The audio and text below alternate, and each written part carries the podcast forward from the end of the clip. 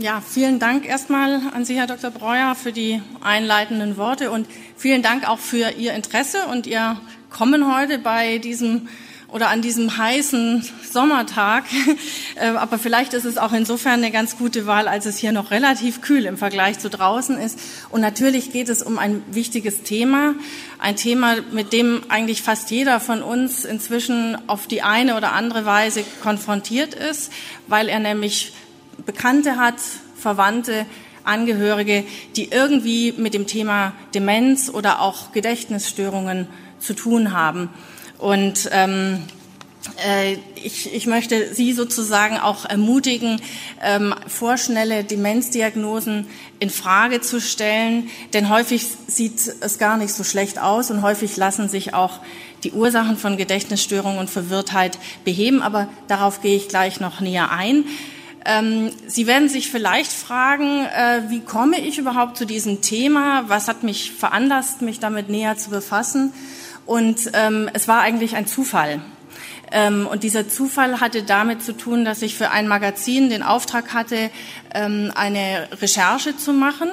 Ähm, es ging um den Handel mit Gewebeproben. Also ein Forscher in den USA hatte Blutproben, Nervenwasserproben und auch äh, Genproben, DNA-Proben von vielen Menschen gewonnen, die dachten, das ist für ihre eigene Diagnose oder das ist zum Wohl der, der Allgemeinheit. Und es stellte sich raus, dass dieser Forscher Handel getrieben hatte mit diesen Proben, denn die sind für Arzneimittelfirmen ein sehr wertvoller Rohstoff. Und in diesem Zusammenhang bin ich auf einen deutschen Alzheimer-Forscher gestoßen, der nämlich mit diesem amerikanischen Forscher, der übrigens auch verurteilt wurde für das, was er gemacht hatte, er hatte nämlich den Staat und die Allgemeinheit um Geld betrogen in diesem Zusammenhang. Aber durch diese Recherche bin ich auf einen deutschen Alzheimer-Forscher gestoßen, der damals an der Universität München äh, ein junger, aufstrebender Professor war und ich habe ihn dann, äh, ich habe versucht natürlich herauszufinden, ob er an diesem Handel auch beteiligt ist. Das hat sich nachher bestätigt. Aber ich bin dadurch sozusagen auch auf die Fährte gekommen eines ja, eines größeren Forschungsschwindels, muss man wirklich sagen. Und das war eben der reine Zufall, weil ich, ich habe diesen Alzheimer-Forscher ja nicht wegen seiner Alzheimer-Forschung besucht, sondern wegen etwas anderem. Aber ich habe ihn dann gefragt, was erforschen Sie denn genau? Und er sagte, ja, wir entwickeln Früherkennungstests für die Alzheimer-Krankheit. Und er sagte mir auch, wir können anhand einiger, also sozusagen weniger Milliliter Nervenwasser und anhand einiger Inhaltsstoffe dieses Nervenwassers sagen, wer in den nächsten sieben Jahren an Alzheimer erkranken wird und wer nicht.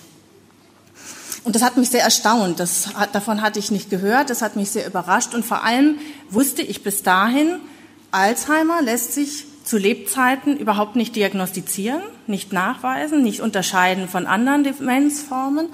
Und ich habe ihn, äh, und äh, sagen wir, Stand des Wissens war, das ist erst nach dem Tod möglich, wenn man das Gehirn der Betroffenen untersucht und dort bestimmte Proteinablagerungen findet. Ähm, und ich habe ihn das, deshalb dann auch gefragt, aha, wenn Sie Früherkennungstests entwickeln, das, dann müssen Sie doch wahrscheinlich auch gewartet haben, bis die Probanden, von denen Sie die Proben entnommen haben, gestorben sind, um dann die Gehirne zu untersuchen. Denn anders ist es ja gar nicht möglich, einen zuverlässigen Test zu entwickeln. Und er sagte mir, nein, das haben wir nicht gemacht, das ist nicht nötig, das können wir auch so. Und das hat mich, ich bin Naturwissenschaftlerin, das heißt, ich, meine Leidenschaft ist, den Dingen auf den Grund zu gehen, auch hinter die Kulissen zu schauen, auch sozusagen Gewissheiten in Frage zu stellen. Ähm, und das hat mich stutzig gemacht, weil ich mich gefragt habe, habe ich etwas verpasst? Kann man inzwischen Alzheimer am lebenden Patienten nachweisen und diagnostizieren? Und ich habe es nicht mitbekommen? Oder ist das, was dieser Forscher macht, ein ganz großer Schwindel? Denn Sie können sich vorstellen, wenn man einen Test entwickelt, den man nicht überprüfen kann, ob er in seiner Aussagekraft überhaupt zutrifft, dann ist dieser Test nichts wert.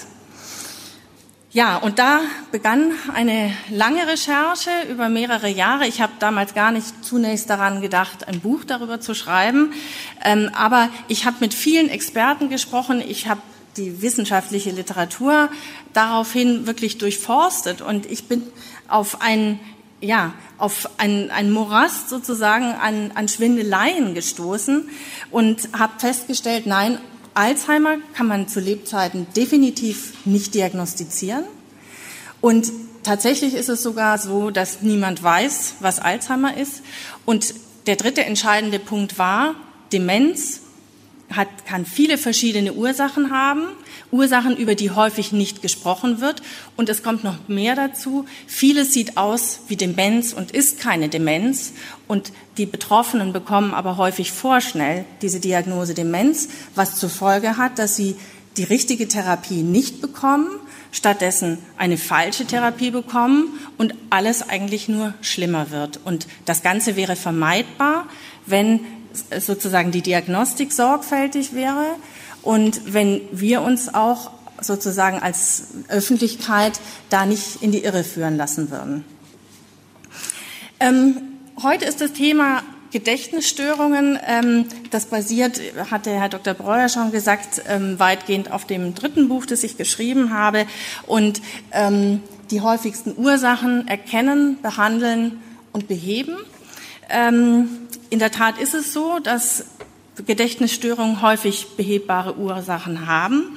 Und ich will aber vielleicht erstmal vorab eines äh, vorausschicken. Ähm, wir müssen uns, glaube ich, häufiger auch mal klar machen, dass unser Gehirn kein Computer ist, der entweder an ist oder aus, der entweder intakt ist oder kaputt, sondern unser Gehirn ist etwas, das vielen Einflüssen ausgesetzt ist. Ähm, das heißt, wenn wir wenn wir Angst haben, wenn wir unter Stress stehen, wenn wir Fieber haben, Kinder zum Beispiel, manchmal haben Halluzinationen, wenn sie Fieber haben. Ähm, auch wenn wir verliebt sind, machen wir manchmal komische Dinge, wo wir uns nachher fragen, warum haben wir die gemacht? Oder man hat, wie gesagt, Stress im Job und vergisst den Hochzeitstag, kommt auch nicht besonders gut an. Aber normalerweise würde keiner sofort an irgendeine Krankheit denken, sondern man, man kennt die Zusammenhänge. Man weiß auch, jemand, der Alkohol getrunken hat, kann teilweise nicht mehr klar reden oder weiß nicht mehr genau, wer er ist oder wie er nach Hause kommt oder wie er den Schlüssel in das Schloss stecken soll. Das heißt, unser Gehirn ist immer wieder Veränderungen ausgesetzt. Und gerade sozusagen, wenn man auch körperlich geschwächt ist, wenn vielleicht auch andere äußere Einflüsse kommen, kann es sein, dass unser Gehirn nicht mehr zuverlässig funktioniert. Aber das heißt noch lange nicht, dass wir deswegen unheilbar krank sind. Und ähm, da kommt aber natürlich ein Faktor dazu. Das heißt, wenn wir, äh, sagen wir mal, äh, die, die Mathearbeit in der Schule schreiben müssen, wir sind wahnsinnig aufgeregt und uns fällt überhaupt nichts mehr ein, dann, dann wissen wir, okay, das liegt an der Aufregung, Mathe ist mein Angstfach, meins war es nicht zum Glück, aber ähm, für viele ist es das und wir kennen oft dieses Gefühl. Wir bringen das aber in der Jugend, in der Kindheit damit nicht in Zusammenhang. Im Alter ändert sich das. Das heißt, wenn wir dann merken, oh, ich weiß nicht mehr, wo ich den Schlüssel gelassen habe oder wo habe ich denn jetzt das Auto geparkt vor drei Tagen, keine Ahnung, wo das ist. Hm, jetzt bin ich schon 60, 65, könnten ja die Vorboten von Demenz sein. Das heißt, wir verbinden Demenz natürlich oder sagen wir auch unser Alter mit einem erhöhten Risiko für Demenz und wir führen das auch viel leichter darauf zurück. Ähm, und deswegen ähm, bekommen wir dann teilweise auch Angst und Angst ist wiederum nicht gut für das Gedächtnis. Das kann sich dann sozusagen auch gleichzeitig noch verstärken. Aber ich will auch noch mal auf einen Punkt eingehen. Diese Angst oder diese Furcht vor Demenz, vor Alzheimer, hat auch damit zu tun, dass wir das immer wieder in der Öffentlichkeit präsentiert bekommen. Und zwar mit dem, mit dem Stichwort Alzheimer. Ich will ein paar Beispiele nennen, die Sie sicher auch irgendwie mitbekommen haben in den vergangenen Jahren. Ähm, Gunter Sachs beispielsweise hat sich im Alter von 78 Jahren erschossen ähm, im Jahr 2011, ähm, weil er der, der Überzeugung war, dass er an Alzheimer leidet. Rudi Assauer, die große Sportlegende, der ehemalige Schalke-Manager, hat sich geoutet. Es hat ein Buch veröffentlicht, gemeinsam mit natürlich einem Co-Autor, ein Buch veröffentlicht, ähm, äh, in dem er sozusagen gesteht oder der Öffentlichkeit ähm, mitteilt, ich habe Alzheimer. Der Stern hat eine große Geschichte daraus gemacht. Viele Medien haben da berichtet. Ähm, Margaret Thatcher gilt auch als ein prominentes Beispiel für ein Alzheimer-Opfer. Walter Jens kennen vielleicht der eine oder andere von Ihnen, ein ähm, Rhetorikprofessor, ähm, Literaturkenner ähm, aus Tübingen. Dort war er Professor, war sozusagen ein hochgebildeter, intelligenter Mann, der in den letzten Jahren seines Lebens auch Demenzsymptome gezeigt hat und in geistiger, ja, mehr oder weniger geistiger Umnachtung gelebt hat. Das muss man auch differenziert betrachten. Auch er wird immer wieder in der Öffentlichkeit als Alzheimer-Opfer dargestellt, als sei es sozusagen aus heiterem Himmel über ihn gekommen, ähm, als unausweichliches Schicksal ohne Erklärung. Ähm, sein Sohn Tilman Jens hat auch ein Buch über die Demenz seines Vaters geschrieben und wird immer wieder auch auf Medizinertagungen sozusagen eingeladen, um über seine Zeit ähm, mit dem dementen Vater zu berichten, auch über das Buch. Zuletzt Gerd Müller, der Bomber der Nation, hat Alzheimer, heißt es. Äh, die, der FC Bayern, äh, dem er angehört, der hat damals ähm, eine Pressemitteilung rausgegeben, als äh, Gerd Müller 70 wurde und hat äh, mitgeteilt, dass er angeblich an Alzheimer leidet. Auch da wird es so dargestellt, als käme die Krankheit aus heiterem Himmel und als unausweichliches Schicksal. Ähm, ja, all das möchte ich nachher am Ende des Vortrags sehr in Frage stellen, ähm, ob das tatsächlich als Alzheimer bezeichnet werden kann und ob das alles so unausweichlich war, wie es scheint ob es nicht auch hätte verhindert werden können.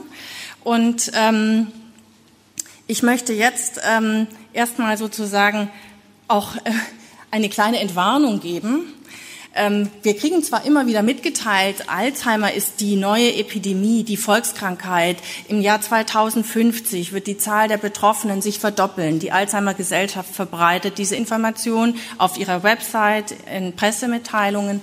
Fakt ist aber, und das ist die gute Nachricht, das individuelle Risiko, an Demenz zu erkranken, nimmt ab. Das zeigen Studien, das ist belegt. Vor 30 Jahren äh, erkrankten noch 3,6 von 100 Menschen an Demenz. Nach neuen Erhebungen sind es heute nur noch zwei von 100. Und die Symptome treten auch erst fünf Jahre später auf, als es vor 30 Jahren der Fall war. Das heißt, diese Alarmstimmung, die teilweise verbreitet wird, muss man auch ein bisschen relativieren.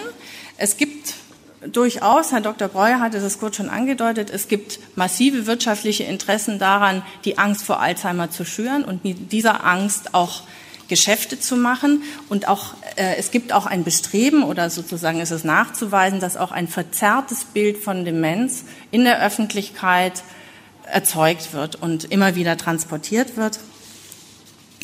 Ähm,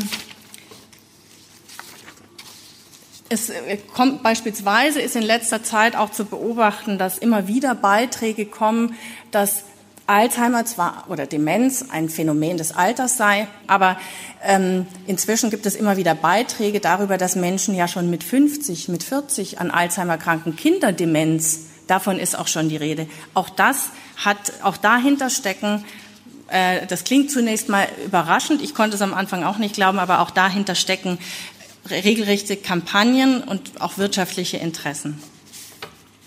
Also hier einfach nochmal die Fakten, um das sozusagen auch mal wirklich bei der Wissenschaft zu lassen. Ähm, die, das Risiko nimmt ab, das individuelle Risiko. Die zweite gute Nachricht ist, Demenz kann man fast immer vorbeugen und auch bis in ein hohes Alter vorbeugen. Und die gute Nachricht, ich hatte es vorhin schon erwähnt, Nummer drei ist, vieles, was wie Demenz aussieht, ist keine Demenz. Ähm, und ähm, was, was bei, bei Demenz sozusagen das Problem ist, dass die, die Symptome wie Gedächtnisstörungen, Verwirrtheit, Orientierungsstörungen, teilweise Halluzinationen, Persönlichkeitsveränderungen, die können durch viele, viele verschiedene Ursachen ausgelöst werden. Und ähm, viele dieser Auslöser, wenn man sie richtig erkennt und frühzeitig erkennen, können auch behoben werden. Ähm, die, äh, das hatten wir hier schon, genau. Und dieses vieles, was eben so aussieht wie Demenz, ist keine Demenz und zwar selbst bei schwersten Gedächtnisstörungen und Verwirrtheit. Also es gibt äh, wirklich Zustände, wo Menschen komplett durcheinander sind, nicht mehr wissen, wer sie sind, wer ihre Angehörigen sind. Das muss, ist noch überhaupt kein sicherer Nachweis für Demenz. Wie kann das alles sein? Das, was wir nämlich häufig nicht hören und was ein wichtiger Teil der Wahrheit ist, ist, dass ähm, viele Erkrankungen und Störungen, auch Stoffwechselstörungen, auch äh, krankhafte Zustände des Körpers ähm, zu demenzähnlichen ähm, Symptomen führen können. Das fängt an mit ganz scheinbar schlichten oder banalen Ursachen, äh, mit einer Schilddrüsenunterfunktion beispielsweise. Die kann zu Konzentrations- und Gedächtnisstörungen führen. Ähm, häufig ähm, ist es den Betroffenen gar nicht bewusst, weil es manchmal ein, ein schleichender Abbau der, der geistigen Fähigkeiten ist. Ähm, und wie kommt es dazu? Das liegt unter anderem daran, dass die Schilddrüse im Alter nicht mehr ganz so aktiv ist wie in, in der Jugend. Aber es kommt auch noch ein anderer Faktor dazu. Und zwar hängt es häufig auch mit der eine, also regelmäßigen Einnahme von Medikamenten zusammen. Ähm, das kann äh, beispielsweise im Zusammenhang mit Magen-Darm-Erkrankungen der Fall sein, mit Herzerkrankungen und teilweise auch mit sogenannten Antiepileptika. Diese äh, Mittel werden nicht nur gegen Epilepsie, wie es der Name vermuten lässt, eingesetzt, sondern teilweise auch gegen Migräne. Das heißt, es sind also durchaus auch gängige Medikamente, die ähm, zu einer äh, beeinträchtigten Schilddrüsenfunktion führen können. Und wenn man dann aber das Hormon, nämlich Thyroxin, als Medikament zuführt, dann verschwinden diese Symptome auch wieder. Ein anderer Aspekt, der auch banal klingt, aber sehr häufig vorkommt und trotzdem auch übersehen oder falsch gedeutet wird, ist Flüssigkeitsmangel. Ähm, zu Flüssigkeitsmangel kann es zum einen dadurch kommen, dass man zu wenig trinkt. Häufig lässt das Durstempfinden im Alter nach. Es kann aber auch sozusagen dadurch noch gefördert werden, dass die Person Durchfall hatte und keiner das vielleicht richtig mitbekommen hat. Dass sie Medikamente nimmt, die dazu führen, dass Wasser ausgeschwemmt wird in übermäßiger Menge sozusagen. Und dann, wenn es über mehrere Tage, vielleicht auch noch bei heißem Wetter wie heute, auch noch zu starkem Schwitzen kommt, dann kann es gerade sozusagen bei älteren Menschen zu einem massiven Flüssigkeitsmangel oder sagen wir mal einem Flüssigkeitsmangel mit massiven Auswirkungen kommen. Also der, der, der Verlust muss noch gar nicht mal so riesig sein. Also schon bei zwei Prozent der Flüssigkeitsmenge, die der Körper eigentlich braucht, die, die dann fehlen, die zwei Prozent, sind schon erste kognitive Störungen vorhanden. Das heißt, das ist ein ganz wichtiger Punkt, auf den man achten muss. Ähm, und teilweise werden wirklich dann auch ältere Menschen komplett verwirrt, komplett durcheinander eingeliefert ins Krankenhaus, denen wirklich nur Flüssigkeit und Elektrolyte, also Natrium, Kalium, Calcium, diese Ionen fehlen.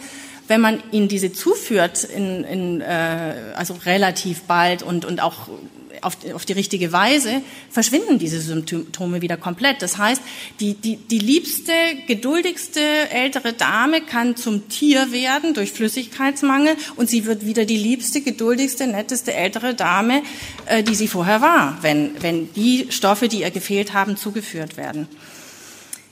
Ähm, also insgesamt gibt es ungefähr 50 verschiedene Stoffwechselstörungen und Erkrankungen, die Demenzsymptome vortäuschen können, also die aussehen von den Symptomen wie eine Demenz.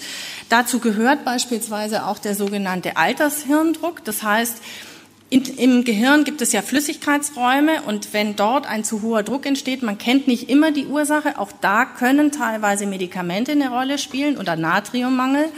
Ähm, wenn es zu einem Überdruck kommt, der muss noch gar nicht mal so riesig sein, aber der kann sich eben auch gerade im älteren Organismus sehr stark auswirken, dann kann es zu massiven Gedächtnisstörungen kommen. Also ich habe äh, vor einiger Zeit mit einer Dame gesprochen, die davon betroffen war und die mir erzählte, ja, sie, der ihr Mann hatte damals, äh, wollte seinen 65. Geburtstag feiern. Er hatte, sie hatten groß eingeladen zu sich in den Garten. Sie hatte im Garten den Tisch gedeckt, kommt zurück ins Haus und will an den Schrank, wo das Geschirr ist und es ist alles leer. Und sie kriegt die totale Panik, weil sie auf dieser kurzen Strecke, Stücke, äh, Strecke vergessen hatte, dass sie schon alle Teller rausgebracht hat.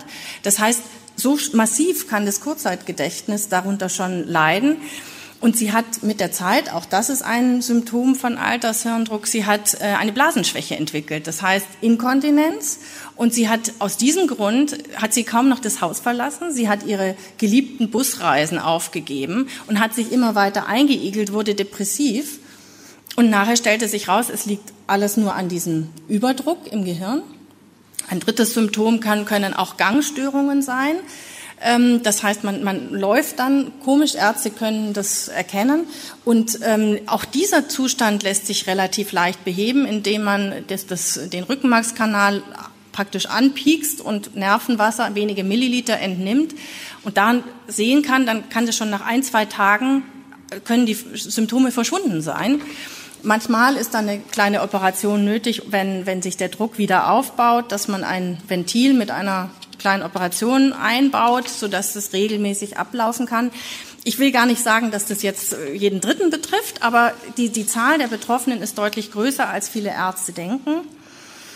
Ähm, in die Reihe der möglichen Ursachen ähm, gehören auch ähm, zum Beispiel Vitamin B-Mangel, Vitamin B12-Mangel. Auch das ähm, kann ausgelöst werden durch Fehlernährung, beispielsweise auch durch ähm, übermäßigen Alkoholgenuss. Also ich spreche jetzt nicht von dem Glas Rotwein äh, zweimal in der Woche, sondern wirklich deutlich zu viel, wobei man auch äh, wissen muss, im Alter hat äh, ähm, Alkohol eine deutlich stärkere Wirkung, einen deutlich stärkeren Effekt äh, als in jungen Jahren. Und auch daran denkt man häufig nicht, gerade in Kombination mit Medikamenten. Ähm, was auch ein Faktor ist, der häufig nicht richtig wahrgenommen wird, sind zum Beispiel die Folgen einer Operation. Manchmal heißt es, ach ja, Onkel Helmut, bevor er ins Krankenhaus kam mit seiner Hüft-OP, da war der noch wie immer. Aber seit, seitdem, seitdem ist er dement. Ähm, weil vielleicht Herr, Hel Herr Onkel Helmut nämlich die Operation nicht besonders gut vertragen hat. Und das trifft auf ungefähr äh, die Hälfte aller über 65-Jährigen zu, dass sie nach einer längeren OP mit Vollnarkose in ein sogenanntes Delir, postoperatives Delir kommen. Das heißt, das Gehirn ist durch die Narkose erstmal in Mitleidenschaft gezogen und das wird aber häufig, selbst in Krankenhäusern, nicht ohne weiteres erkannt. Was auch daran liegt, also es gibt sozusagen zwei Fraktionen. Die einen werden aggressiv und verwirrt und, und ähm, versuchen, sich die Kanülen aus dem Arm zu reißen. Das ist aber die kleinere Fraktion. Die viel größere sind diejenigen, die mehr oder weniger apathisch in ihren Betten liegen, aber eben auch nicht mehr wissen, wenn die Angehörigen sie besuchen, wer die sind oder welchen Tag wir haben oder wie sie heißen. Das ist an sich ein, ein Zustand, der sich beheben lässt, der auch wieder verschwindet. Das kann aber dauern. Und die Ärzte müssen darauf auch eingehen und die richtigen, also sozusagen gucken, woran liegt es, wie können wir das aussteuern.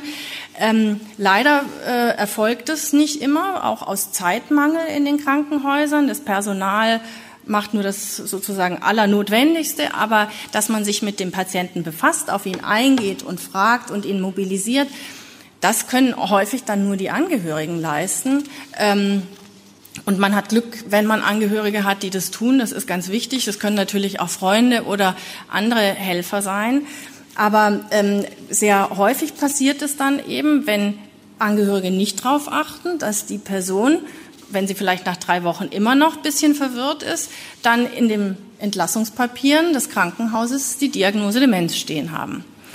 Und häufig wird diese Diagnose dann gar nicht mehr in Frage gestellt und der Hausarzt sagt, na ja, dann müssen wir ja auch Medikamente gegen Demenz verordnen. Und ähm, das heißt, man, man kümmert sich nicht im Sinne einer Reha-Maßnahme darum oder dass derjenige mobilisiert wird und, und Ansprache bekommt, sondern er hat relativ schnell den Stempel Demenz auch weg. Das heißt, Krankenhäuser sind in der Hinsicht ein bisschen ein schwieriger Ort. Das sagen sogar, also da habe ich mit einer Chefärztin ähm, von der Dresdner Uniklinik gesprochen, die das selber so formuliert hat. Da äh, ist eben oft aufgrund von Zeitmangel ähm, kommt es zu solchen Effekten. Auch Stürze, die zu einer Gehirnerschütterung führen, können zu Gedächtnis- und Konzentrationsstörungen führen. Manchmal bekommt niemand aus dem Umfeld mit, dass der ältere Herr oder die ältere Dame gestürzt ist. Von außen kein, keine große Verletzung. Dann denkt man, ja, war ja nicht so schlimm, ist hingefallen, aber ja, ist ja nichts gebrochen. Tatsächlich kann aber sozusagen das Gehirn Schaden erlitten haben denn auch, auch da ist das ältere Gehirn sozusagen nicht so robust wie das eines Zehnjährigen oder eines Zwanzigjährigen, was ähm, das ohne weiteres vielleicht mal wegstecken kann. Und selbst bei, bei jüngeren Menschen muss man nach einer Gehirnerschütterung Ruhe geben und ähm, nicht so tun, als sei nichts gewesen. Denn äh, das ist nicht so auf die leichte Schulter zu nehmen. Ähm, es können auch noch andere Effekte zu extremer Verwirrtheit oder auch, äh, sagen wir, Aggressivität, Persönlichkeitsveränderung führen. Und das ist beispielsweise bei Patienten mit Diabetes der Fall. Ähm, manchmal ist es schwierig, die Medikamente richtig zu dosieren. Und wenn das Mittel zu hoch dosiert ist und derjenige zu wenig isst, dann kann es zu einer Unterzuckerung kommen. Und das ist ein, ein richtig äh, schwerwiegende, eine schwerwiegende Krise auch. Ähm, und derjenige erscheint vollkommen verändert. Da muss auch schnell gehandelt werden. Das Umfeld muss wissen, dass derjenige Diabetes hat und dass das ein Effekt davon ist. Denn sonst denkt man sich jetzt, was spinnt der jetzt rum oder was ist mit dem denn los? Und kann es gar nicht einordnen. Und auch da muss das Umfeld eigentlich handeln und dafür sorgen, dass derjenige möglichst schnell Traubenzucker zugeführt bekommt oder dann der Notarzt gerufen wird. Ähm, Diabetes, an Diabetes leiden übrigens sehr, sehr viele Menschen in Deutschland. Ich glaube, inzwischen liegt die Zahl bei ungefähr sechs Millionen Betroffenen und viele davon sind im höheren Alter. Häufig ist es eine Folge von langjährigem Übergewicht und wenig Bewegung. Also ähm, daran ist auf jeden Fall auch zu denken. Ähm, ja, und nicht zuletzt ähm, können auch seelische Probleme, also seelischer Stress durch Konflikte, durch Ängste, durch Einsamkeit, können zum Teil so massive Folgen haben oder sich so sehr auf, auch auf die Gehirnfunktion auswirken, dass selbst Experten unter den Medizinern eine Depression gar nicht unterscheiden können von einer Demenz, also allein anhand der Symptome. Ähm, auch da passiert es schnell mal, dass es heißt, okay, derjenige ist jetzt hier so durcheinander, der wird wohl dement sein. Und in Wirklichkeit sind es die seelischen Nöte, die eigentlich eine ganz andere Behandlung erfordern würden, nämlich beispielsweise eine Psychotherapie. Ähm, all das kann Ihnen nur einen kleinen Ausschnitt zeigen von dem, was sozusagen an Ursachen hinter Gedächtnisstörungen und, und auch an ähm, äh, Verwirrtheit stecken kann. Ähm, das sozusagen, das wäre der eine Block mit äh, Krankheiten und äh, Stoffwechselstörungen, Vitaminmangel und so weiter. Ähm, ein ganz anderer, aber ganz großer, wichtiger Block sind auch noch ähm, die Medikamente. Äh, die Medikamente, die sehr viele ältere Menschen nehmen. Also im Schnitt äh, zeigen, das zeigen Studien, neben, nehmen, nimmt jeder über 65-Jährige fünf Medikamente regelmäßig jeden Tag. Es gibt gar nicht so wenige, nehmen 20 pro Tag. Und ich kenne sogar eine Dame, das hat mir, äh, also die, meine Mutter ist mit der etwas befreundet, die nimmt 30 Medikamente jeden Tag. Und Sie können sich vorstellen, dass es dann irgendwann ganz, ganz schwierig wird, noch den Überblick zu behalten, was diese Medikamente eigentlich alles im Körper anrichten. Ähm, da ist es ich meine, die Menschen gehen sehr unterschiedlich mit Medikamenten um. Es gibt lebensrettende Medikamente, aber ähm, bei uns gibt es in Deutschland leider schon einen Trend dazu, viel zu viel zu verschreiben und viel zu lange und viel zu bedenkenlos auch Medikamente zu nehmen. Und ähm, ich bin bei meinen Recherchen ähm, auch auf ähm, eine Liste von Medikamenten gestoßen, die jedes als einzelnes äh, bereits demenzähnliche Symptome hervorrufen können. Das sind mehr als 130 Medikamente, also Wirkstoffe. Ähm, und diese Wirkstoffe können sozusagen einzeln schon ähm, Konzentrationsprobleme, Gedächtnisstörungen machen. Auch das ist sozusagen ein Effekt, der eher im Alter auftritt. Ähm, erstens, weil wir im Alter mehr Medikamente nehmen, aber auch, weil unser Körper, äh, gerade das Gehirn, empfindlicher auf Wirkstoffe, auf Giftstoffe sind es ja eigentlich Giftstoffe, die auch helfen sollen, aber Giftstoffe reagiert. Teilweise auch, weil die Niere weniger stark arbeitet, langsamer Wirkstoffe ausscheidet als in jungen Jahren und weil die Leber, die eigentlich dafür zuständig ist, Arzneimittel abzubauen immer wieder, auch häufig langsamer arbeitet. Ja, und da will ich Ihnen auch ein paar Beispiele nennen. Das, das sind nämlich nicht irgendwelche exotischen Medikamente, die man äh, nicht kennt, sondern weit verbreitete, häufig verschriebene und auch solche, die oft lange Zeit genommen werden. Ähm, ich habe da auch ähm, für äh, für dieses Buch ja ähm, nach Fällen gesucht in der medizinischen Literatur, in der Fachliteratur, und da stößt man auf etliche, die, ähm, äh, wo man wirklich sozusagen aus dem Staunen nicht mehr richtig rauskommt. Also beispielsweise hier ein Fall: Eine 79-Jährige bekommt bald nach der Beginn der Einnahme eines Mittels gegen Schnoch äh, Knochenschwund, also Osteoporose, akustische Halluzinationen. Also sie hört Dinge, die gar nicht da sind. Nach dem Absetzen des Wirkstoffs ist der Spuk vorüber und die Symptome treten danach nie wieder auf. Würde man bei einem Osteoporosemittel nicht unbedingt dran denken, glaube ich. Ähnliches gilt für Cholesterinsenker. Auch da, ähm, die haben äh, sozusagen Auswirkungen auf das, häufig auf das Kurzzeitgedächtnis. Cholesterinsenker werden massenhaft eingenommen, massenhaft verschrieben, häufig aus fragwürdigen Gründen auch oder obwohl sie gar nicht ähm, indiziert sind. Und äh, Studien haben gezeigt, dass Menschen, die Cholesterinsenker nehmen, viermal so oft von Gedächtnisstörungen betroffen sind wie Menschen, die diese Mittel nicht nehmen.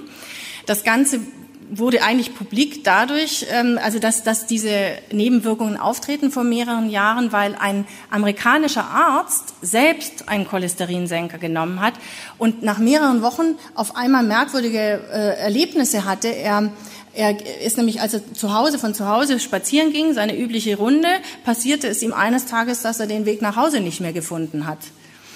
Und das schwankte, aber mal war er klarer, mal weniger. Irgendwann mal kam er auch nach Hause, sah seine Frau vor dem Haus stehen und hat sich gedacht, was ist denn das eigentlich für eine Frau? Die kenne ich ja noch gar nicht. Und in den klaren Momenten ähm, hat er dann aber, wollte er unbedingt wissen, was steckt denn dahinter? Was, was ist denn jetzt anders auf einmal? Warum habe ich denn diese komischen Symptome? Und ähm, dabei kam er darauf, dass, dass er eben seit einigen Wochen einen Cholesterinsenker genommen hatte Atorvastatin ist eines der gängigsten.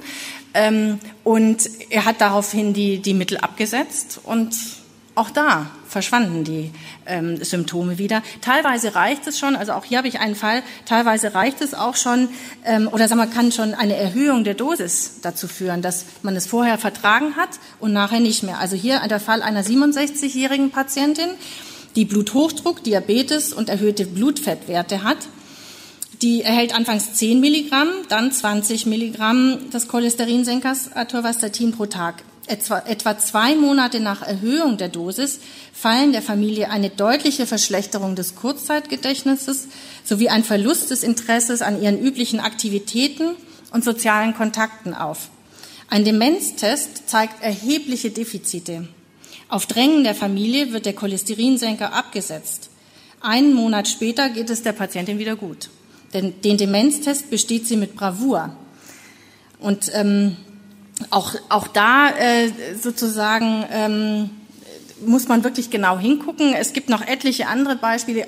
Ganz problematisch in dem Zusammenhang sind auch Schlaf- und Beruhigungsmittel. Also äh, diejenigen, die aus der Gruppe ben, der Benzodiazepine sind, Sie kennen die wahrscheinlich vom Namen als Valium, als Tavor, als Adumbran ich hoffe, Sie nehmen sie nicht selbst, aber vielleicht von anderen. Natürlich können auch diese Mittel in bestimmten Situationen ihren sinnvollen Zweck haben, bei extremen Nervenzusammenbrüchen für kurze Zeit. Aber obwohl diese Mittel eigentlich nur wenige Wochen, also maximal zwei bis vier Wochen verschrieben werden dürfen, nehmen viele Patienten die über Jahre und Jahrzehnte. Die Ärzte verschreiben sie weiter und weiter und weiter. Und das hat auch einen Grund. Und zwar ähm, machen diese Mittel nämlich sehr schnell abhängig. Und wer diese Mittel länger genommen hat als sechs oder acht Wochen, merkt Entzugserscheinungen, wenn er sie nicht mehr nimmt, bekommt Angstzustände, Unruhe, teilweise äh, wirklich unerträgliche ähm, seelische Krisen. Und das führt dazu, dass viele allein, um nicht diese Entzugssymptome zu haben, diese Mittel weiternehmen Inzwischen weiß man, dass wenn ähm, Menschen diese Mittel über längere Zeit nehmen, dass ihr Demenzrisiko, also auch eine bleibende Demenz, um 50 bis 60 Prozent steigt. Und es ist natürlich auch äh, für Ärzte häufig leicht und schnell und bequem ein Medikament zu verschreiben, statt sich den Sorgen und äh, Nöten der Betroffenen dann anzunehmen und länger mit ihnen darüber zu sprechen. Und dann erscheint es wie eine einfache, schnelle Lösung, aber es schafft eben massive Probleme und auch, auch wirklich ähm, sozusagen dauerhafte Schädigungen. Ich werde nachher da nochmal drauf eingehen. Vielleicht zuletzt auch noch mal ein Beispiel von einer älteren Dame, die ähm, äh, sozusagen auch der recht dramatisch war. Und zwar ähm, eine, sie war damals 91 und ähm, kam nach einem Sturz äh, in eine Schmerzklinik, weil sie sich so verletzt hatte. Wegen völliger Verwirrtheit verlegt man sie dort in ein Einzelzimmer. Schnell stellen die Ärzte die fatale Diagnose Demenz. Schließlich werden die Angehörigen informiert, dass mit dem Ableben der Seniorin zu rechnen sei. Daraufhin fordert die Tochter, in diesem Fall selbst Ärztin, das hat ihr einen Vorteil verschafft, aber können auch andere Angehörige sich dahinter klemmen. Ähm, die Tochter fordert also das sofortige Absetzen aller Medikamente, insbesondere der Schmerzmittel, und danach den langsamen Aufbau eines Therapieplans, der nur noch die allernötigsten Wirkstoffe in angepasster Dosierung umfasst. Der Erfolg lässt nicht lange auf sie warten. Äh, übrigens war es so, dass die Ärzte in dem Krankenhaus dieser Tochter schon gesagt haben, bitte kommen Sie in den nächsten Tagen, Ihre Mutter wird jetzt die nächsten Tage sterben, bitte kommen Sie vorbei. Davor hatte die Mutter äh, noch alleine ihren Haushalt gemanagt und ähm, ja, ähm, die Dame war dann nach wenigen Tagen wiederhergestellt. Sie war nicht mehr verwirrt, sie war nicht dement und sie ist wieder nach Hause äh, gekommen und ähm, der ähm, Pharmakologe, der mir diesen Fall berichtet hatte, weil, er, weil das aus seinem Umfeld auch war, also er hat auch in der wissenschaftlichen Literatur darüber berichtet, aber er sagte mir, wissen Sie was, letztes Jahr hat diese Dame ihren 100. Geburtstag gefeiert. Also äh, man sieht, wie groß da sozusagen die Spanne sein kann. Ich finde das immer noch total erschreckend und ich, ich kann wirklich nur alle dazu aufrufen, ähm, bei, bei schnellen Vor Demenzdiagnosen sehr, sehr vorsichtig zu sein. Vielleicht auch eine wichtige Kennzahl dabei. Ähm, äh, wer, sagen wir mal, bei einem Patienten drei Wochen, nach drei Wochen oder drei Wochen nach Auftreten der ersten Symptome eine Demenz diagnostiziert, der handelt grob fahrlässig und verstößt absolut gegen die Regeln der Kunst. Denn eine Demenz ähm, ist nichts, was schnell eintritt, ist auch nichts, was äh, sozusagen, was man schon nach drei Wochen sicher feststellen kann, sondern die Symptome, und das, das laut Definition sind es schwerwiegende Beeinträchtigungen der Hir Hirnleistung wie Sprachstörungen, Gedächtnisstörungen und äh, auch die Unfähigkeit, den Alltag zu managen. Diese Symptome müssen mindestens sechs Monate bestanden haben, bevor ein Arzt von Demenz sprechen kann. Das heißt, wenn Onkel Helmut ins Krankenhaus gekommen ist und nach drei Wochen immer noch verwirrt ist und nicht mehr weiß, wer er ist und wer seine Angehörigen sind, dann ist es ein Kunstfehler, von einer Demenz zu sprechen. Das ist einfach sozusagen entspricht nicht den Regeln der Kunst, ist verwerflich und ähm, äh, das, das ist sozusagen ein, ein Punkt, an dem man schon mal erkennen kann, wie, wie viel Sorgfalt die Ärzte auch ähm, bei der Diagnostik aufgebracht haben. Ähm, leider ist es manchmal so, dass wenn die Ärzte die Patienten vorher nicht kannten, und sehen, okay, die Person ist 91, so wie diese ältere Dame nach dem Sturz, na ja, also in dem Alter, da wird man halt dement. Aber das ist ein Irrtum. Das ist so einfach nicht richtig. Und ähm, es lohnt sich bei jedem Patienten, egal ob er 40, 50, 60 oder 90 oder 95 ist, nach den Ursachen zu schauen, denn ähm, es, es hat eben so massive Auswirkungen auf das gesamte Leben, auch das der Angehörigen übrigens, die sich darum kümmern, ähm, denn ähm, Häufig bedeutet nämlich dann auch sozusagen dieser Verwirrtheitszustand, äh, dass man einen Platz im Pflegeheim sucht und derjenige nicht mehr selbst über sein Leben bestimmen kann. Also auch da der Appell, ähm, wirklich genau hinzugucken. Vielleicht auch noch mal ein paar Zahlen ganz kurz. Äh, die Probleme im Zusammenhang mit Medikamenten, gerade bei älteren Menschen, zwei Drittel aller Medikamenten oder Pillen werden hierzulande von älteren Menschen, also über 65 Jahren eingenommen. Das ist immer so der, der Wert also vom Alter, an dem man das dann trennt. Aber diese Medikamente werden auch nie an, wurden nie an älteren Menschen getestet und sie werden aber, also Wirkstoffe werden im, im älteren Körper anders abgebaut und verarbeitet als im jungen Körper. Getestet werden die Mittel in der Regel an 30-jährigen Männern, genommen werden sie von 80-jährigen Frauen. Also äh, das muss man einfach mal auch wissen oder sehen. Also selbst da ähm, ist es manchmal sehr, sehr fragwürdig, wie die, wie die Medikamentenauswahl zustande kommt. Ähm, teilweise ist es leider sogar so, dass wenn ein älterer Mensch oder ein, ein Patient auf der Station unruhig ist, verwirrt ist, dann hat niemand Zeit, wirklich darauf einzugehen. Dann manchmal entsteht daraus eine Kettenreaktion. Derjenige will umherlaufen, ist unruhig oder fällt aus dem Bett, stürzt, verletzt sich und wird immer noch schwieriger zu, zu handeln sozusagen für das Personal. Und dann gibt man Medikamente, um den ganzen ruhig zu stellen. Oder noch schlimmer, man bindet diejenigen mit Gurten in den Betten an, damit sie nicht sich selbst verletzen, damit sie nicht rausfallen. Aber Sie können sich vorstellen, ein, jemand, der überhaupt nicht weiß, was eigentlich los ist, der festgebunden wird, was der für eine Panik entwickelt. Denken Sie nur an ein Tier, das festgebunden wird, oder an ein kleines Kind, das es nicht verstehen kann. Das ist der Horror. Und äh, gerade auch die Medikamente, mit denen Patienten ruhig gestellt werden, auch die richten Schaden im Gehirn an. Auch das ist nachgewiesen. Es gibt da eine gewisse Schere. Also sagen wir mal, ähm, es gibt Medikamente, die die äh, Lebenserwartung erhöhen können. Aber die, Leben, die gestiegene Lebenserwartung hier in Deutschland hat hauptsächlich eine, eigentlich mit einer besseren Versorgungssituation zu tun. Wir haben also weniger Verletzungen durch Kriege oder im, im Beruf. Wir haben bessere hygienische Bedingungen. Ähm, wir haben weniger Kindersterblichkeit. Das sind, das sind so Hauptfaktoren, die eine Rolle spielen. Die Medizin hat ihren Beitrag, aber der wird häufig deutlich überschätzt. Natürlich, Antibiotika können ein Segen sein. Narkosemittel können ein Segen sein oder sind ein Segen, ja. Auch Impfungen. Ich empfinde Impfungen als vernünftig und gut. Sie verhindern schlimme Infektionserkrankungen. Ähm, aber es werden eben andere, viele andere Medikamente massenhaft eingesetzt und diese haben dann eben häufig die Nebenwirkung Demenzsymptome. Und das wird sehr unterschätzt. Das wird stark unterschätzt. Ähm, ja, und wie ich vorhin gesagt habe, in den Fällen, wo jemand 20 Medikamente gleichzeitig oder halt am Tag nimmt, kann kein Mensch mehr vorhersagen, was da eigentlich an Wechselwirkungen entsteht. Es gibt so eine Faustregel, ab drei Medikamenten spätestens wird es komplett unübersichtlich. Da kann kein Arzt mehr die Garantie für irgendetwas übernehmen.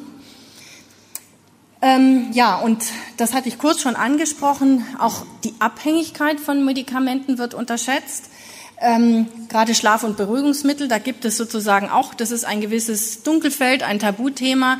Ähm, soweit ich weiß, gibt es Schätzungen, dass 1,2 Millionen Menschen medikamentenabhängig sind in Deutschland. Viele ahnen das gar nicht oder denken gar nicht darüber nach. Viele wissen es auch nicht, dass Oma oder, oder Tante Erna oder Onkel Fred seit Jahren äh, Beruhigungsmittel nimmt, weil er nicht darüber spricht. Er nimmt es als Schlafmittel und ja, habe ich immer schon genommen, mein Arzt verschreibt mir, ist, mir das und ist doch alles in Ordnung, ist doch, ist doch äh, alles geregelt.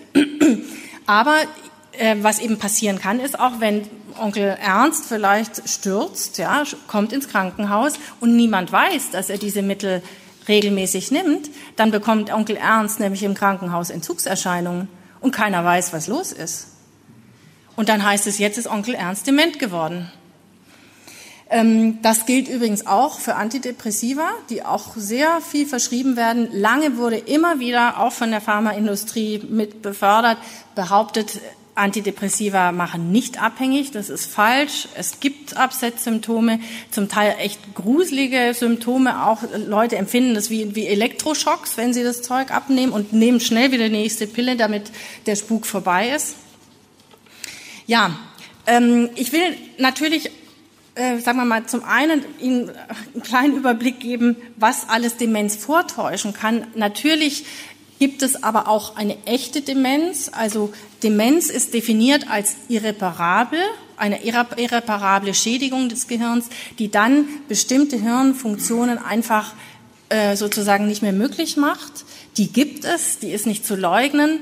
Ähm, äh, auch dieser Art von Demenz kann man äh, vorbeugen in vielen Fällen.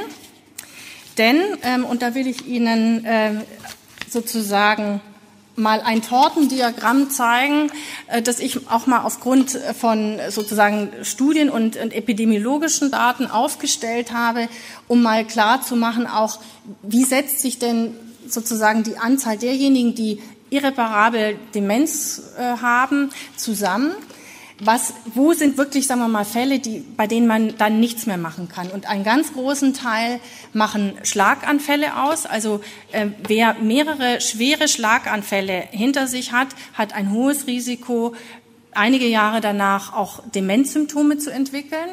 Schlaganfall lässt sich bis an ein hohes Alter in der Regel gut verhindern, indem man nicht raucht, indem man sich viel, also ausreichend bewegt. Da muss man nicht auf den Mount Everest steigen. Es reicht sozusagen dreimal die Woche eine halbe Stunde, aber das wirklich tun auch.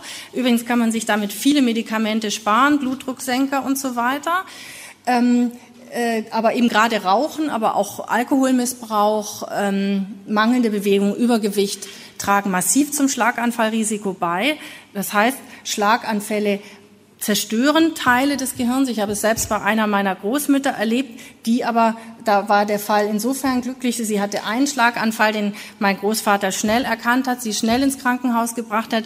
Sie war Wochen danach trotzdem auch noch, sie hatte wirklich auch die Sprache verloren, das heißt die deutsche Sprache, sie war nämlich Schwedin und hatte aber vorher fließend Deutsch gesprochen und nach dem Schlaganfall wusste sie erstmal nicht mehr, wie sie heißt. Sie hat ihren schwedischen Mädchennamen gesagt und sie hat nur Schwedisch gesprochen.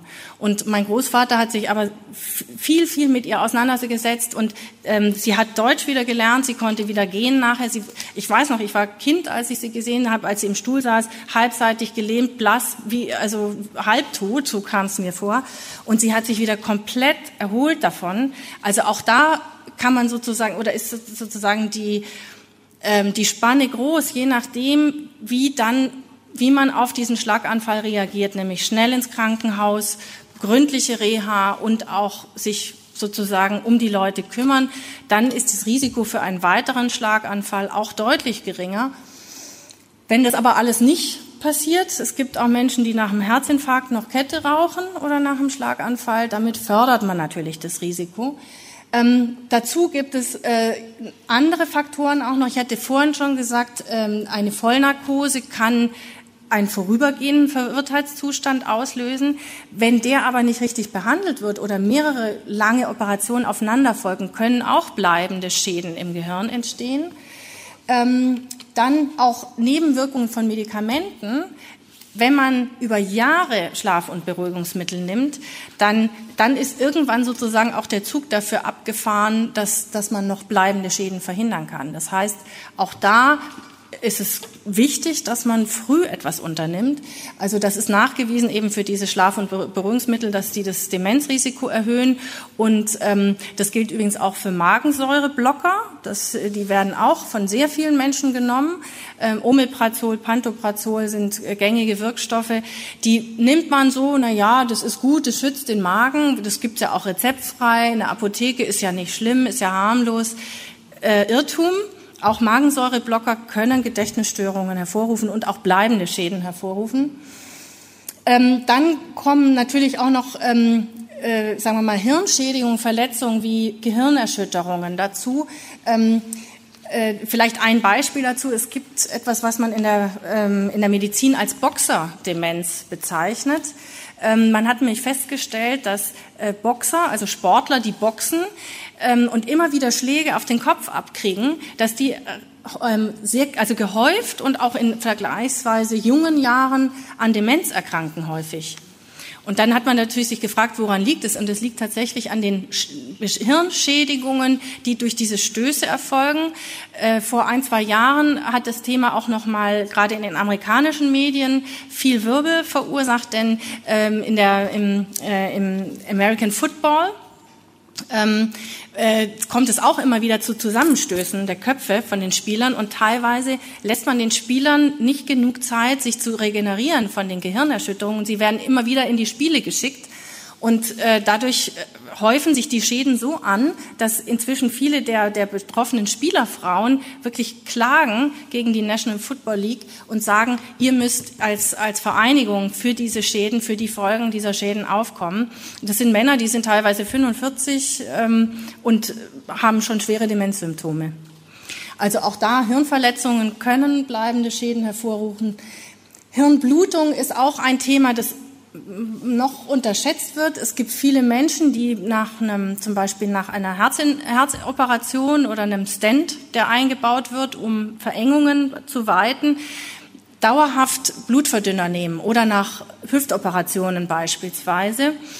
Ähm, und diese Mittel ähm, haben sozusagen einen Nachteil, nämlich dass gerade wenn man sich auch bei leichten Stößen, dass, ähm, dass man sich dann eine Blutung zuziehen kann. Das heißt, irgendein Gefäß im Gehirn zerreißt es, und es dringt Blut sozusagen ein in, in das Gehirn und kann auch, wenn es eben nicht erkannt wird, auch Schäden verursachen, die dann irgendwann irreparabel sind. Auch dieser Altershirndruck, den ich vorhin kurz angesprochen habe, wenn der über Jahre besteht und nicht die richtigen Maßnahmen getroffen werden, können auch teilweise irreversible Schäden dann vorhanden sein. Oder, und das ist auch ein ganz großer Block, der nämlich in unserer Gesellschaft auch äh, dezent verschwiegen wird, die Folgen von jahrelangem Alkoholmissbrauch. Sie kennen vielleicht den Fall von Harald Junke, der äh, wirklich auch, äh, es war bekannt, dass er schwer alkoholabhängig war und der in den letzten Jahren seines Lebens dann dement war. Ja, und damit komme ich auch schon zu einer gewissen Auflösung der, sozusagen der Fälle, die ich ganz zu Anfang Ihnen gezeigt habe von den prominenten Alzheimer-Opfern die uns als Alzheimer-Opfer dargestellt werden. Also so, als wäre eine Krankheit aus heiterem Himmel ohne Anlass gekommen und ähm, äh, als äh, sei das sozusagen eine Krankheit, die jeden von uns treffen kann. Ich bezweifle das.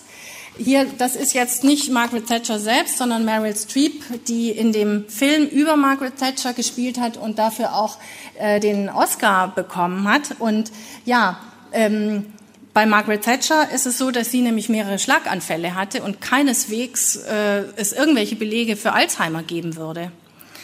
Ähm, der nächste Fall, Gunther Sachs. Ähm, Gunther Sachs war nicht einmal dement.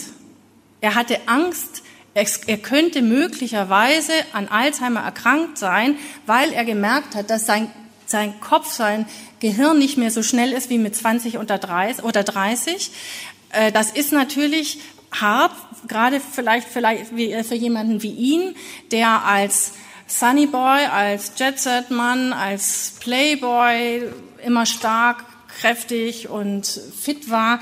Er war auch ein intelligenter Mann, ähm, aber wahrscheinlich sehr schwer zu verkraften. Und was man weiß, ist, dass er auch immer wieder unter Depressionen gelitten hat, aber von Demenz keine Spur. Ähm, man sieht also, wohin das führen kann, allein diese massive Angst zu haben. Ja, der Fall Rudi Assauer. Vielleicht erkennen Sie so ein bisschen was dahinter stecken könnte. Auch Rudi Assauer hatte ein ähm, massives Alkoholproblem. Es gibt auch eine, gab ein Ereignis, da hat er nämlich Simone Tomalla, die damals seine Lebensgefährtin war, auf Sylt, als sie dort äh, Urlaub gemacht haben, ja, tätlich angegriffen und das ist öffentlich bekannt geworden. In der, auch in der Bildzeitung wurde darüber berichtet und da ähm, hat er sich dann auch damit rausgeredet, ja, wir beide haben ein bisschen zu viel getrunken gehabt, aber Rudi Assauer hatte auch ähm, sozusagen abgesehen davon ein Alkoholproblem. Er hat auch geraucht ähm, und hat damit sozusagen reichlich dazu beigetragen, dass äh, sein Gehirn Schaden nimmt auf Dauer. Ähm, er hat später dann auch äh, viele Medikamente verabreicht bekommen, Antidepressiva, auch Mittel, um ihn ruhig zu stellen. Alles Faktoren, die, wie Sie jetzt wissen, das Gehirn schädigen. Ähm, und für Alzheimer gibt es keinen Beweis. Ähm, da spielt übrigens auch noch ein anderer Faktor mit rein. Ähm, hier sieht man, äh, äh Rudi Assauer war lange Manager von äh, Schalke. Er hat ähm, die, äh, sozusagen auch dafür gesorgt, diese die Felddienst Arena mit äh, sozusagen äh, zu gründen oder ähm, Geld von Felddienst zu bekommen. Er war sehr lange auch ähm, sozusagen in der Werbung für Felddienst tätig und auch da will man natürlich von Seiten der Brauereien überhaupt kein schlechtes Licht auf den Alkohol geworfen bekommen. Das heißt, es ist für alle Beteiligten sehr viel salonfähiger zu sagen, Rudi Assauer hat jetzt Alzheimer, als zu sagen, es könnte ja in irgendeiner Form mit Alkohol zu tun haben. Ähm, das äh, passt übrigens auch zu der Strategie des FC Bayern mit Gerd Müller. Ähm, den habe ich, genau, der kommt zuletzt nochmal. Ähm, machen wir vielleicht ihn erstmal. Also auch bei ähm, Gerd Müller ist bekannt, dass er, das ist jetzt einfach ein Auszug aus Wikipedia, ähm, dass er jahrelang alkoholabhängig war, schwerst abhängig, dass er dann eigentlich nur auf Drängen alter Freunde ähm, dann eine Entziehungskur gemacht hat 1991 und ähm, er wurde dann auch versorgt, was ja toll ist von seinen Kameraden dass er dann aber vor ein, zwei Jahren, äh, vor zwei Jahren war es ungefähr, oder vielleicht drei, vier Jahren, erste äh, Störungen in der Hirnleistung entwickelt hat, ist kein Wunder bei dieser langjährigen Alkoholkrankheit. Und der FC Bayern, wie Sie vielleicht wissen, hat als Sponsor auch die Firma Paulaner. Genauso wie Schalke als Sponsor die Firma Felddienst hat. Das heißt, auch da verbreitet man lieber sozusagen ähm, die Nachricht, Rudi, äh, Gerd Müller hat Alzheimer, das hat nichts mit dem Alkohol zu tun. Und hier noch der letzte Fall, das hat nichts mit Alkohol zu tun. Und ähm, äh, bei, Tillmann, äh, bei Walter Jens, Tillmann Jens, das ist das Buch des Tillmann Jens, der Sohn über ihn geschrieben hat. Ähm, Walter Jens hat ähm, jahrelang unter Depressionen gelitten, hat zum Teil massive Krisen gehabt, seelische Krisen. Er hat ähm, äh, deswegen auch dann ähm, also mit Anfang, Mitte 60 hat er wirklich, war er so stark sozusagen von seiner Depression äh, beeinträchtigt, dass er ins Krankenhaus musste und Psychopharmaka bekommen hat. Die hat er über Jahre genommen. Er hat auch über Jahre Schlaf- und Beruhigungsmittel genommen. Er war abhängig.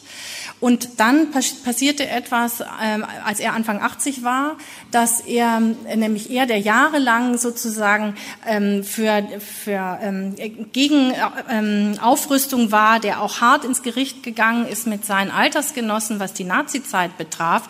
Wie kann man nur der NSDAP beitreten und so weiter?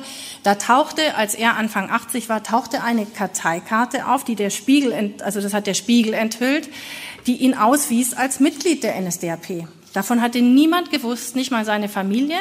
Und er hat sozusagen wirklich die, den Kopf in den Sand gesteckt, hat noch mehr Psychopharmaka genommen. Das wird sehr drastisch geschildert, übrigens in dem Buch von Tilman Jens. Das war für mich äh, total überraschend. Und ähm, da kann man einen ganz klaren Zusammenhang wirklich zwischen diesen Psychopharmaka und diesem, diesem massiven, ähm, massiv erhöhten Konsum sehen und dem Beginn seiner Demenzsymptome. Später kam dann auch noch ein Schädelhirntrauma dazu. Das heißt, er ist gestürzt und hat sich den Kopf verletzt.